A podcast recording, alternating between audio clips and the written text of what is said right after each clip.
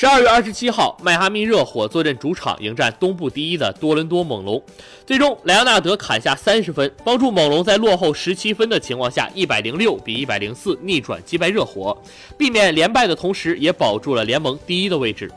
洛瑞此役因背伤缺阵，热火的怀特塞德十六分十二个篮板，球队五连胜被终结。韦德最后时刻错失补篮绝杀，全场比赛得到十分六助攻。在洛瑞因伤无法出战的情况下，莱昂纳德单核带队，最后时刻连续命中关键进球，全场得到三十分、八个篮板、两次助攻、两次抢断，帮助猛龙在落后十七分的情况下逆转击败热火，避免连败的同时继续占据东部榜首的位置。